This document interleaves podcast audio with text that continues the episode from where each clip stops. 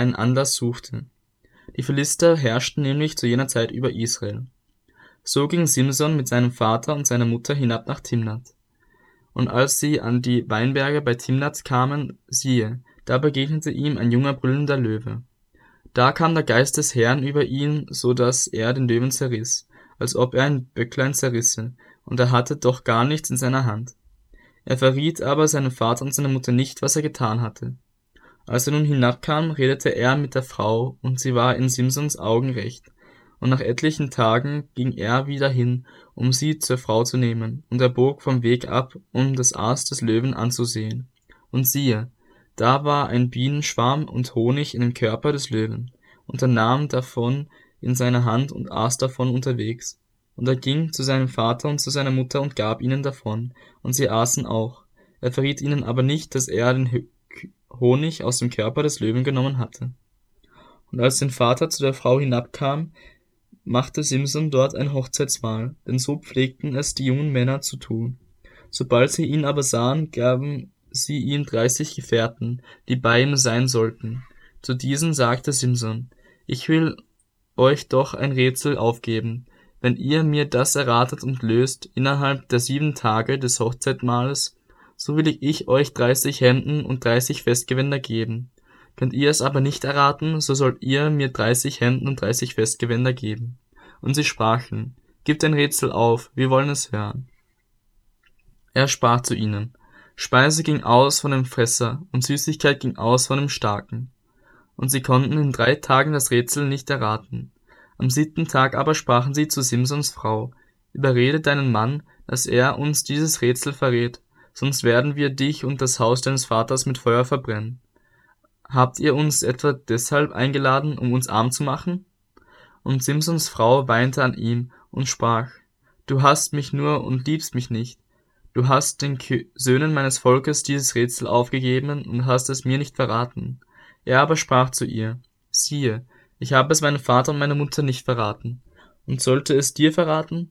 Und sie weinte sieben Tage lang an ihm, während sie das Hochzeitsmahl hielten.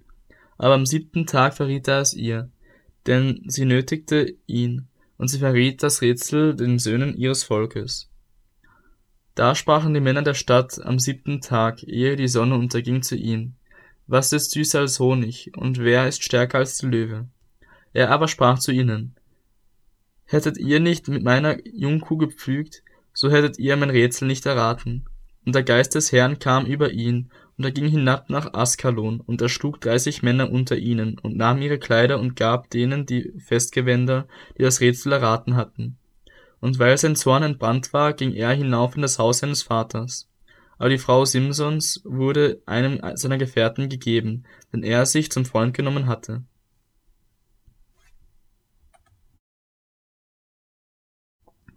Es geschah aber nach einiger Zeit, in den Tagen der Weizenernte, dass Simson seine Frau mit einem Ziegenböcklein besuchte. Als er aber sagte, ich will zu meiner Frau in die Kammer gehen, da wollte ihr Vater ihn nicht hineinlassen. Denn ihr Vater sprach, ich dachte, du hast sie gewiss verschmäht. Da habe ich sie deinen Gefährten gegeben. Ist nicht ihre jüngere Schwester schöner als sie? Die soll denn sein an ihrer Stelle. Da sprach Simson zu ihnen, nun bin ich unschuldig, wenn ich den Philistern Übles antue. Und Simson ging hin und fing dreihundert Schakale, und er nahm Fackeln, kehrte je einen Schwanz gegen den anderen und befestigte je einen Fackel zwischen zwei Schwänzen. Und er zündete die Fackeln mit Feuer an und ließ sie unter das stehende Getreide der Philister laufen und zündete so die Gaben an, samt dem stehenden Getreide und den Olivengärten. Da sprachen die Philister, wer hat das getan? Da sagte man, Simson, der Schwiegersohn des Timnitas, weil der ihm seine Frau genommen und sie seinen Gefährten gegeben hat. Da zogen die Philister hinauf und verbrannten sie samt ihrem Vater mit Feuer. Simson aber sprach zu ihnen, wenn ihr so etwas tut, will ich nicht eher ruhen, als bis ich an euch Rache genommen habe. Und er zerschlug ihnen Schenkel und Hüften mit gewaltigen Schlägen. Dann stieg er hinab und blieb in der Felsenkluft von Ethan. Da zogen die Philister hinauf und lagerten sich in Juda und ließen sich in Lechi nieder. Aber die Männer von Juda sprachen, Warum seid ihr gegen uns heraufgezogen? Sie antworteten, Wir sind heraufgekommen, um Simson zu binden, damit wir ihm antun, was er uns angetan hat. Da zogen dreitausend Männer von Juda hinab zur Felsenkluft von Etam und sprachen zu Simson, Weißt du nicht, dass die Philister über uns herrschen? Warum hast du uns denn das angetan? Er sprach zu ihnen, Wie sie mir getan haben, so habe ich ihnen getan. Sie sprachen zu ihm, Wir sind herabgekommen, um dich zu binden und in die Hand der Philister auszuliefern. Simson sprach zu ihnen, So schwört mir, dass ihr selbst nicht über mich herfallen wollt. Sie antworteten ihm Nein. Wir wollen dich nur binden und in ihre Hand ausliefern und wollen dich bestimmt nicht töten. Und sie banden ihn mit zwei neuen Stricken und führten ihn von der Kluft herauf. Als er nun nach Lechi kam, da jauchzten ihm die Philister entgegen. Da kam der Geist des Herrn über ihn, und die Stricke an seinen Armen wurden wie Flachsfäden, die das Feuer versenkt hat, so dass die Fesseln von seinen Händen fielen. Und er fand einen frischen Eselskinnbacken, da streckte er seine Hand aus und nahm ihn und erschlug damit tausend Mann. Und Simson sprach, mit dem Eselkinnbacken färbte ich sie rot, mit dem Eselkinnbacken schlug ich tausend Mann tot. Und als er diesen Ausspruch getan hatte, warf er den Kinnbacken aus seiner Hand, und man nannte jenen Ort Ramat Lechi. Da er aber großen Durst hatte, rief er den Herrn an und sprach, Du hast durch die Hand deines Knechtes diese große Rettung gegeben, soll ich nun aber vor Durst sterben und in die Hand der Unbeschnittenen fallen? Da spaltete Gott die Höhlung, die bei Leche ist, so das Wasser herausfloss. Und als er trank, kehrte sein Geist wieder, und er lebte auf. Darum nannte er sie Quelle des Rufenden. Sie ist bei Lechi bis zum heutigen Tag, unterrichtete Israel zur Zeit der Philister, zwanzig Jahre lang. Und Simson ging nach Gaza, und er sah dort eine Hure und ging zu ihr ein. Da wurde den Gazitern gesagt, Simson ist hierher gekommen, und sie umstellten ihn und lauerten die ganze Nacht auf ihn im Stadttor. Sie verhielten sich die ganze Nacht ruhig und sprachen, am Morgen, wenn es hell wird, wollen wir ihn erschlagen. Und Simson lag bis Mitternacht. Um Mitternacht aber stand er auf, und er ergriff beide Flügel des Stadttores samt den beiden Pfosten und riss sie mitsamt den Riegeln heraus, und er legte sie auf seine Schultern und trug sie hinauf auf den Gipfel des Berges, der vor Hebron liegt. Danach aber gewann er eine Frau lieb, am Bach Sorek, die hieß Delilah. Da kamen die Fürsten der Philister hinauf und sprachen zu ihr, Überrede ihn und sieh, worin seine große Kraft besteht und wodurch wir ihn überwinden können, damit wir ihn binden und bezwingen. So wollen wir dir jeder tausendeinhundert Silberlinge geben. Da sprach Delilah zu Simson, Verrate mir doch, worin deine große Kraft besteht, womit man dich binden kann, um dich zu bezwingen. Simson aber sprach zu ihr, Wenn man mich mit sieben frischen Sehnen binden würde, die noch nicht vertrocknet sind, so würde ich schwach und wie jeder andere Mensch. Da brachten die Fürsten der Philister sieben frische Sehnen zu ihr hinauf, die noch nicht vertrocknet waren, und sie banden ihn damit. Man lauert aber auf ihn bei ihr in der Kammer, und sie sprach zu ihm, Philister über dir, Simson. Er aber zerriss die Sehnen, wie man Flachsfaden zerreißt, wenn er Feuer gehorchten, gerochen hat.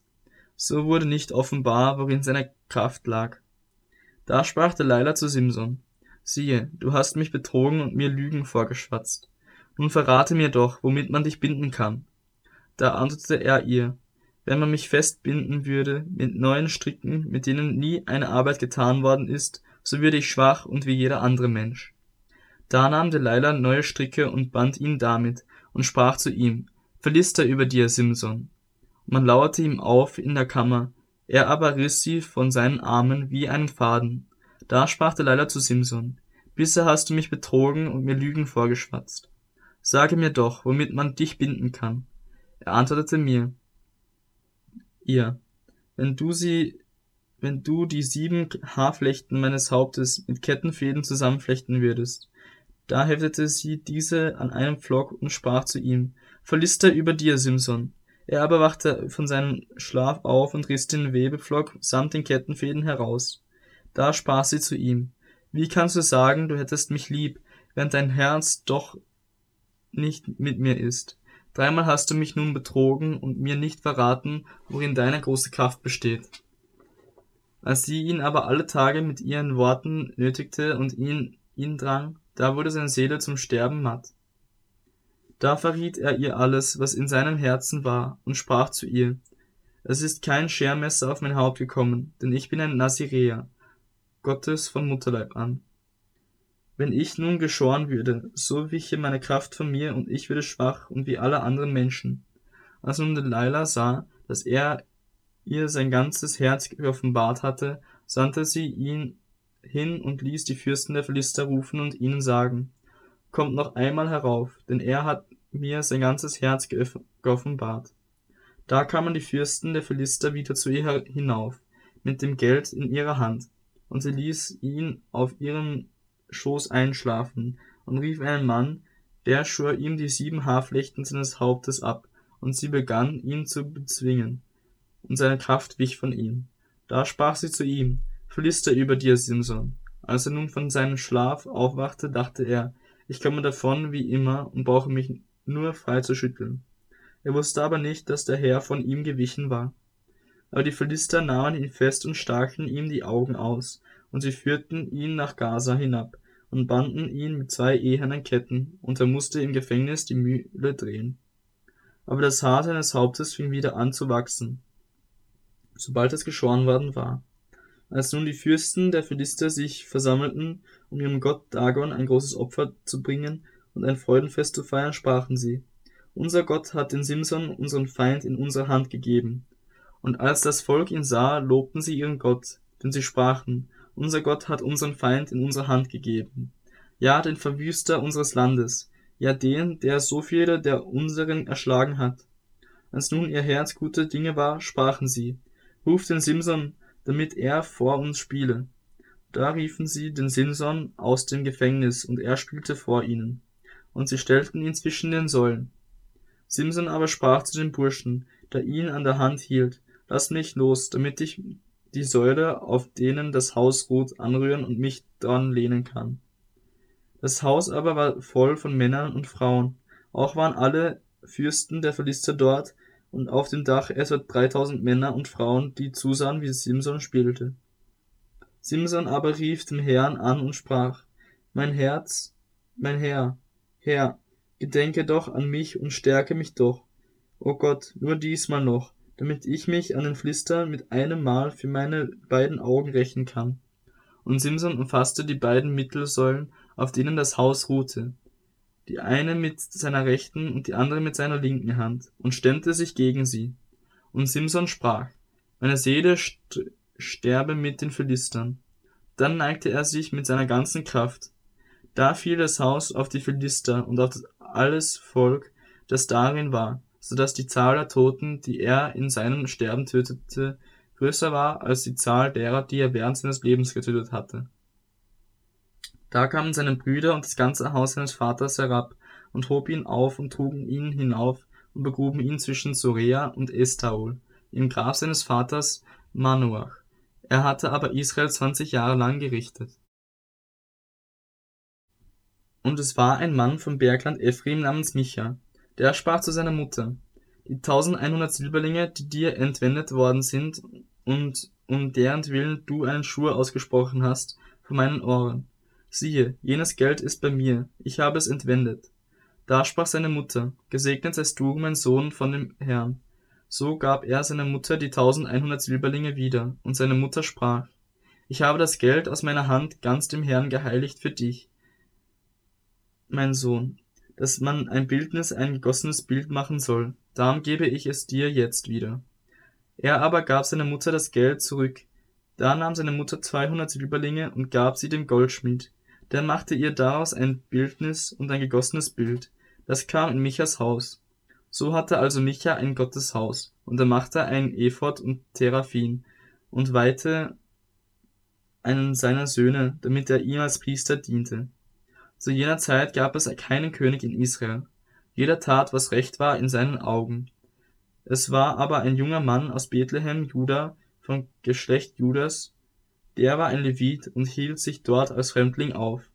Er zog aber aus der Stadt Bethlehem, Juda, um sich als Fremdling dort niederzulassen, wo er etwas geeignetes fände. Als er so seines Weges ging, kam er auf das Bergland Ephraim zum Haus Michas. Da fragte ihn Micha, Wo kommst du her? Er antwortete ihm, Ich bin ein Levit von Bethlehem Juda und bin unterwegs, um mich dort als Fremdling niederzulassen, wo ich etwas geeignetes finde. Da sprach Micha zu ihm, Bleibe bei mir, du sollst mir Vater und Priester sein. Ich will dir jährlich zehn Silberlinge und Bekleidung und deinen Unterhalt geben. Und der Levit ging hinein und der Levit willigte ein, bei dem Mann zu bleiben, und dieser hielt den jungen Mann wie einen seiner Söhne. Und Micha weihte den Levit, damit der junge Mann ihm als Priester diente, und er blieb in Michas Haus. Und Micha sprach, Nun weiß ich, dass der Herr mir Gutes tun wird, weil ich einen Leviten als Priester habe.